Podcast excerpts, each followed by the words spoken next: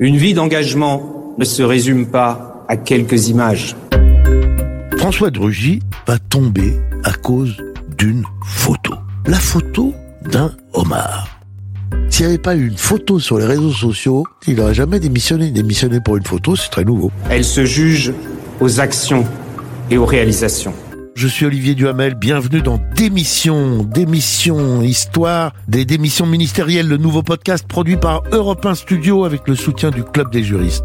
Démission est une série inédite sur tous ces ministres qui ont choisi de claquer la porte ou qui ont été renvoyés sous la Ve République. Je suis choquée du mauvais traitement qui est réservé aux femmes ministres. Je vais vous faire une confidence.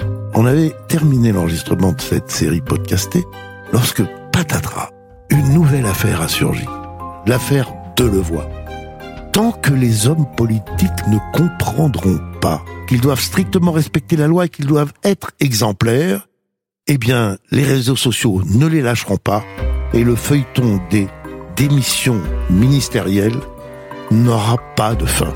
La responsabilité de ce genre de décision incombe à l'autorité politique, c'est-à-dire au ministre. Vous pouvez le découvrir sur Apple Podcast et YouTube notamment et on vous donne des nouvelles très vite sur europe1.fr et les réseaux sociaux. Je vais lui envoyer une bonne bouteille de la cuvée du redressement au président. Hein.